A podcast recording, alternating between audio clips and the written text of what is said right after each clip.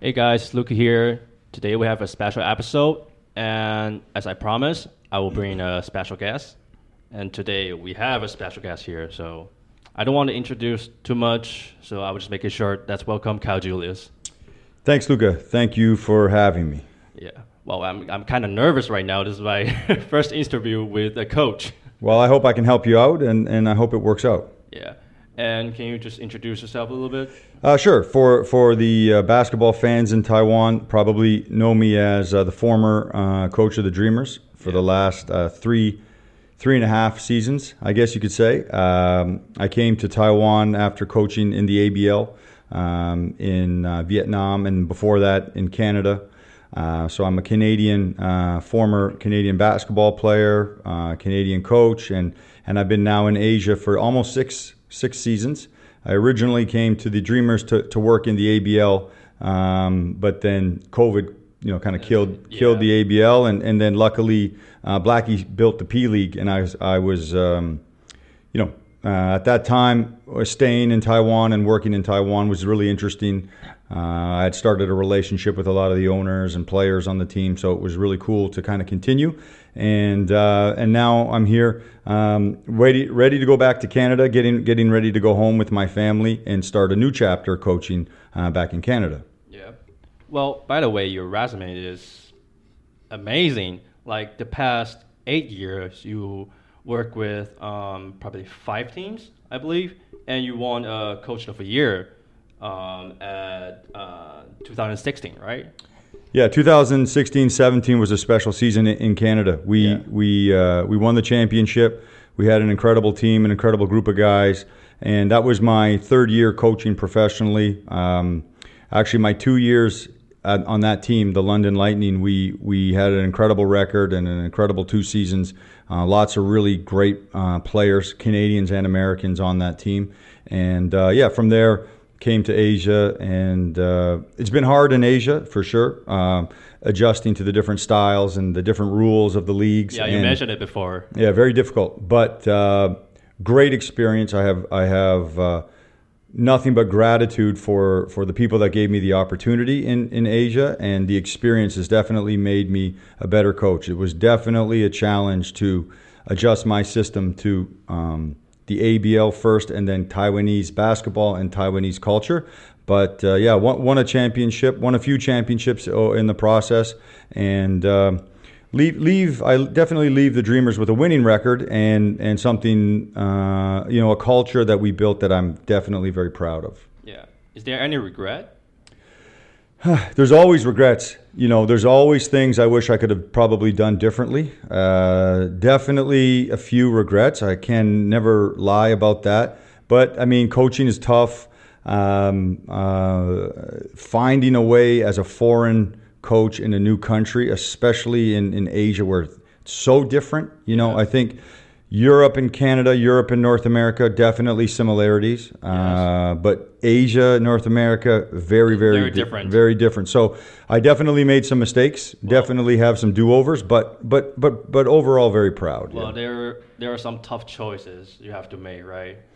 Yeah, I think the, you know, and when you coach in North America, you have imports. Right. But because the locals, like the Canadians, are so good, you never really look at a player like an import. Like once you build your roster, you'll have like three Americans, but most of the time your Canadians are better or just as good, your local yeah. players. So you never pick an import like he has to carry the team. And I, I always struggled with that in Asia because, because the, the, difference is so big. It's so significant, yeah. right? And the way I coach, my style and my system is what we call equal opportunity and equal accountability. Uh, everyone's average. Everyone's supposed to be the same yeah, right. or treated the same and have the same expectations. But what I found quickly is it was easier in the ABL because you had more uh, imports. Yep. Uh, but what I found in Taiwan that was so challenging was, as a coach, the games and your career and your job, your record, like really depend on these two players, like these these two imports. True. You true. know, and you try to make it so it doesn't happen. And I thought two years ago we did a really good job of that of really growing and using our local players uh, not especially last year. Yeah that yeah exactly. But overall it became something very difficult uh, for me because I don't like relying on only one or two players, and sometimes it's not fair to those as one a or two Lioneers, guys. as a Lioneers, I have to say it's true because last year, as we all know, Sim Bhullar is Yeah. on our team, and like I know a lot of fans will hate me to say this. Hey, uh, Sim, it's kind of hurting our team in the long term.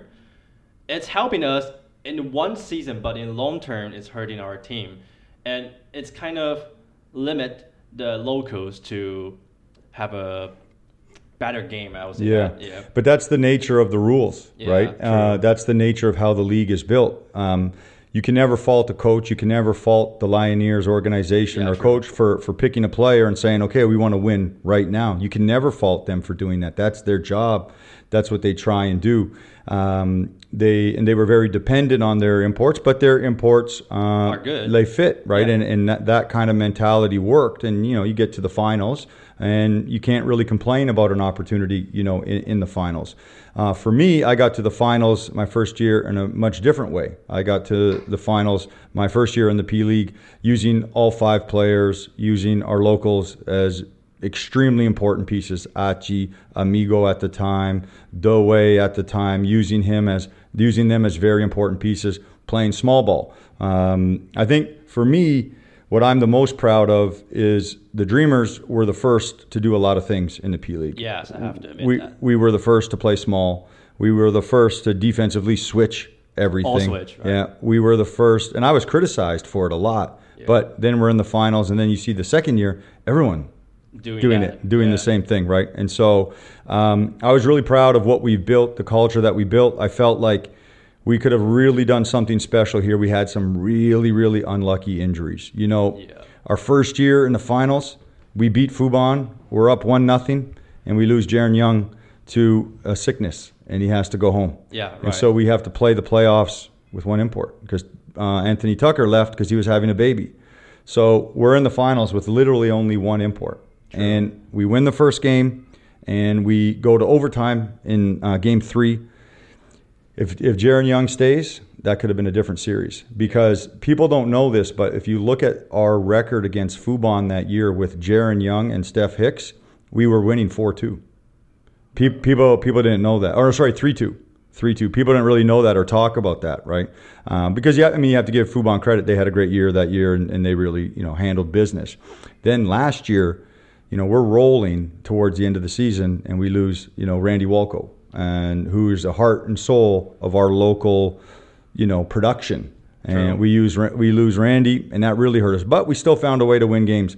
Then we're in the finals. Excuse me, we're in the playoffs, and we lose Steph Jankovic, who, in my opinion, was the best all-round uh, im- import in the Yeah. league. He- obviously, Sim scored at the rim. Obviously, Mike Singletary was a scorer.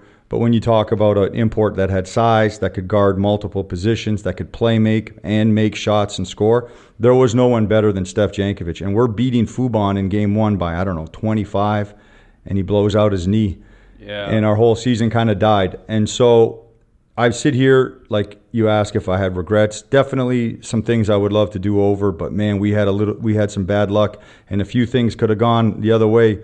It would be a whole different story for the Dreamers. But I mean, that's that's basketball, and that's that's pro sports. Yeah, I have to say Yankovic is one of my favorite import because Yeah. he can do like almost everything. I think he is literally because the P League has such unique rules, right? The fourth quarters? The fourth quarter, Yeah. only two imports, et cetera, et cetera. Steph is an extremely talented uh, all round player, but he's got confidence, he's got toughness, he's got incredible leadership skills. He comes early to the gym, he stays late, he works on his game. He's a special import. yeah, I have to admit that I like him. We we really lost a lot uh, when he got hurt, and then weren't able to bring him back this year. yeah. Okay, so uh, let's move on. Sure. So uh, upcoming question is gonna be a little bit tough, a little bit sharp because fans are Lioneers. So I have Yep. to ask those questions. Sure.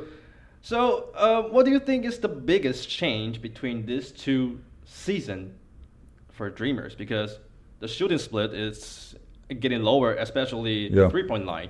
Uh, last year, shooting 31%, Yeah. and this year, only shooting 28%. Three three players, three players. Okay, so last year when we had a lot of success and we were at the top of the league. We were in first for a long time. We had Randy Walco playing at a high level. We had Doug Creighton playing at a high level, and we had Kenny shooting the ball at a high level. Right, all three of those guys were essentially non-existent this season. Oh, Kenny. Kenny was there, but his shooting was completely different. Oh, right, the shooting form, right? the shooting. So when you talk about the shooting, you said you mentioned the shooting splits. So if you take Randy, he was like 14 points a game, I believe, uh, 12 to 14 points a game at like 38% from three. Doug Creighton, 10 to 11 points a game at a high percentage. Okay, so shooter. so you're talking 25 points right there at a good percentage. And then you add Kenny around the same, another 10 to 12, but a good shooting percentage last year, leading the league at sometimes at 40%. You're talking 35 points, but not only 35 points, but my style, my system, my spacing, my balance, my flow, my tempo, all that gone this year. Right. No Randy. Doug only played a few games because he was hurt. And Kenny's um, Kenny's one of my favorite players I've ever coached. Kenny's fantastic, but he wasn't shooting the ball the same. So to ask to to really give you the difference between this season and the season before, it's that. It's about 40 points a game on high percentages that we did not bring over from that year to this year. And that changed everything because I'm a five out coach, I'm a spacing coach. We love to shoot the three and play with tempo and space. So all of a sudden, the group that um, executed my system really well the year before has changed dramatically this year. And then we brought in bigger players, like bigger local players, and they're good. Uh, I mean, I have a lot of respect for Derek and Jerry and, and, and Manimal, like the new players that we brought in. But it's hard for me to use those types of players in a five out system when they're not really five out guys, right? And so the two the two challenges were okay, we lose all this shooting, and then figuring out how to use these bigger players uh, that aren't really my style. That was definitely um, definitely the big change between the two years for sure. You kind of answer my next question because some Dreamers fans sent me a question Mm-hmm. uh, about rotation. Yeah. Why uh, this year you brought in uh, Ryan, which is a Yep. new player, Yep. and also Jerry is a new player. Yep. Why didn't get? Why didn't they get minutes? Well, Ryan did. I started Ryan. Ryan played big minutes for me. But like the the start of the season, he's kind of struggled, right? Yeah, the start of the season, the first couple games. I mean, for for one thing, a new player with a new coach, it takes time. You have to learn. Um, I think what I've found is a lot of the Taiwanese local players are really not used to my system. They, I, I really encourage shooting the ball with spacing. Uh, I really encourage tempo, and we have an offensive system that we kind of call five seconds or less. So we want to get to our spots in five seconds or less, and then we want to take the first best shot. That's kind of my system, but doesn't really equate to the way the, a lot of the Taiwanese players were raised, especially players that have played a long time in the SBL. I think. Um, the Taiwanese game, the Taiwanese coach is extremely traditional, um, extremely big man oriented, um, very, very different. Like if you look at the way Achi played for me, it took me a long time to get Achi going. If you look back at that first year, I was really hard on Achi. But once he really understood what I want, what I wanted, he had 30 point games, like monster games. He 39 points against Taoyuan, 32 against uh, Hsinchu in a huge in a huge game. Like It's like first season, right? yeah, and it took a long time to get him going. I think Ryan and Jerry, there just wasn't enough connection uh, between the two of us, like the three of us, like between the player and the coach. I just, I, I, I take responsibility. I probably did a bad job connecting with them, and probably not a good job really teaching my system to them because I don't really think they ended up really grasping, you know, my system and how I wanted them to play. I think it was so different for them. So to answer the fans' question, I did play Ryan a lot. Uh, after the first couple games, he started a lot. Uh, we got him a lot of shots, a lot of open shots. We we used Ryan significantly. Jerry, for me, I think just a difference in style. Uh, difference. Uh, I played Derek more than Jerry, probably because my relationship with Derek was a little bit stronger and just better. Uh, I think Jerry's a really good player, um, but I really always made my decisions based on what I was comfortable with in practice Uh, and again, I think I have to take responsibility. I probably just did not do a good job of really teaching uh, Jerry my system and what I really wanted. Because the uh, language barrier? Or? Yeah, language barrier is really hard. For me, I talk a lot, I speak quickly, I have a lot of like very precise terminology for my system that I've developed over the years. And yeah, I, I really felt like the language barrier was really a problem for me this season. Yeah. Right. So players go to learn English. Yeah. So uh, you also mentioned Luca, uh, which is RG. Actually, yeah. Uh, he's actually one of my players, not just because the similarity of the names, but the way he played the game, the way he changed the game. Yeah. But there's one thing that I always wondering, why he's not a starter. He's not a starter. He's always a six man. Yeah. So uh, in the years past, we would start him on and off. But I think for me, again, my style and what I like, it's very important in my system and my style to have uh, scoring off the bench. It's very important that those subs that you make, um, your first couple subs, you can either maintain or you can get better. So for me, um, I enjoyed bringing Achi off the bench. I thought that it uh, allowed him to come in when the game. Uh, it allowed him to come in and spark the game. It allowed him to come in and spark us.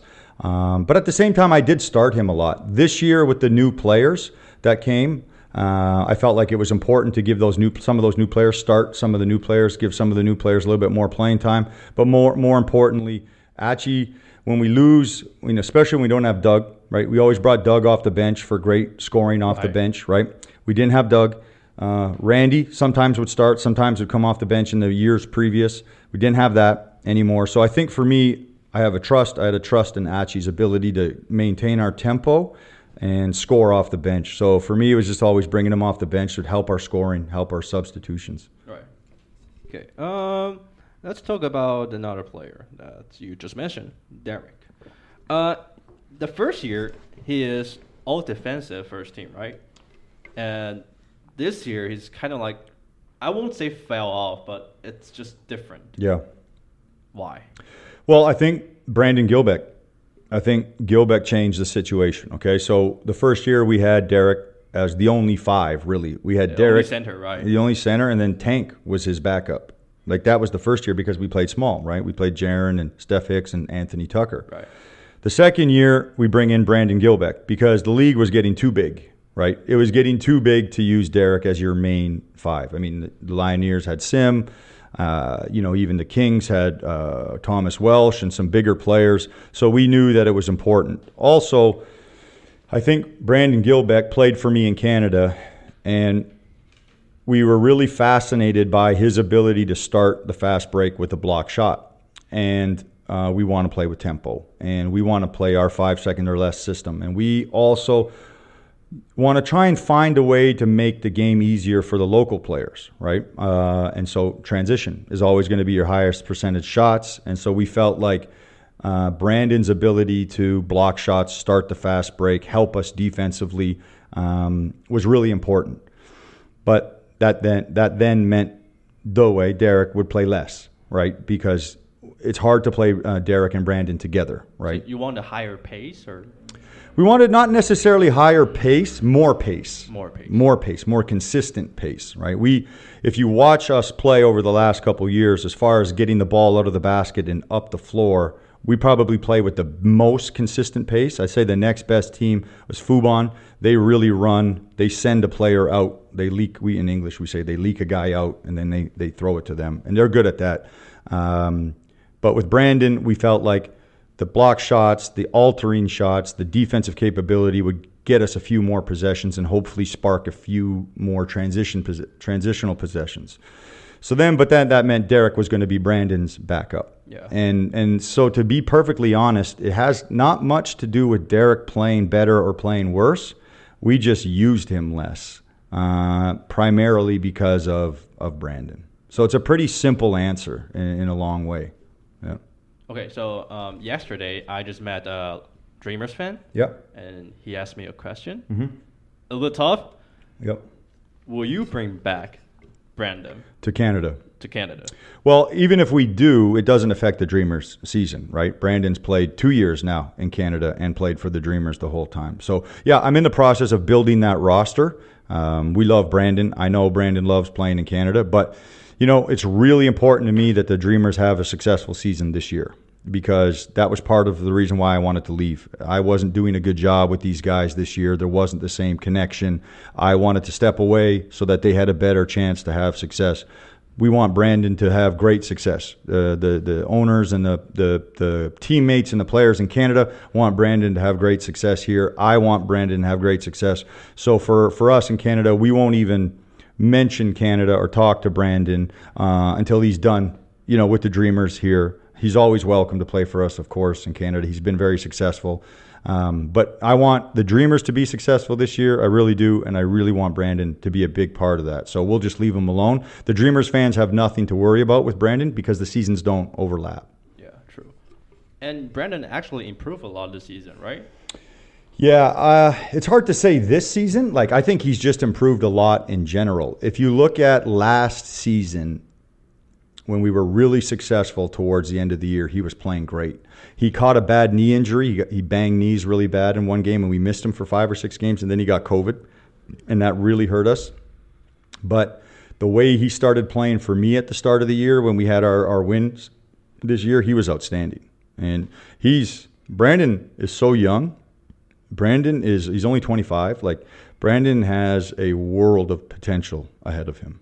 Yeah offensively this year he have low post and he got mid range a little bit. A little right? bit, a little bit of face up mid range yeah. that he's been working on. He can shoot the three.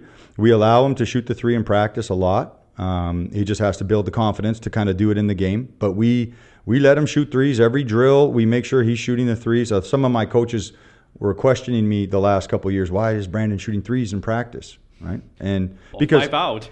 Well, yeah, five out for sure. But no, I mean sometimes you know when it comes to practice in season you don't want guys to do things that they're not going to do in games right you want them to be expert at you know master what they're going to do in the games but for me also with younger players like Brandon, a part of it is development and a part of it is building confidence. And so we always let him shoot threes. So he has that. He has the ability to shoot threes. He'll he'll make threes in practice all the time. So he's got a he's got a like I said, he's got a lot of potential. He's got a lot of opportunity ahead of him. And his offensive game, when he is playing confidently, his offensive game is really good. Yeah. Especially in transition. Transition is probably the best uh, I would say the best center, best five in in plus league. Yeah, when he runs, he's elite. Yeah, like you, like seven footer running, sealing, running, getting old boards, running, finishing the break, pushing the ball a little bit. He's he's special. Yeah, he's special. special. Yeah. 好啦，第一集的部分就到这边告一个段落。那也请各位敬请期待第二集。呃，我相信各位会觉得说，荧幕 画面会有点雾雾的，然后声音，Kyle Julius 教练的声音比较大声，我的声音比较小声。那这边跟各位道个歉。呃，一方面是我的相机设定没有设定好，光线真的是不在一个呃 not in the very good conditions，所以我没有办法调整的那么好，因为那个也是临时借的场地，所以不好意思各位，下次我会再做改进的。那声音的部分的话是单纯没办法，因为我的线材少了，然后。电容式麦克风跟电圈式麦克风的声音没办法做呃分别的调整，所以导致 Kyle Julius 教练的声音比较大声，我的声音比较小声。那我之后会再改进的。话说，也请各位帮我按赞加订阅了。那最近呢，我也开了欧付宝的支付的账号。那如果呃各位粉丝有一点点闲钱的话，也不妨投个十几块钱给我。那我的练财连接在下面，所以啊，当然啦，不是必要，但是如果有的话，也是非常好的。不然我这个都没有开盈利，拜托各位，如果各位想要看到更多我采访教练或者是球员的影片的话，拜托让我知道，或者是投一些小钱让我知道。那我们今天就先这样子，下一集再见喽，拜拜。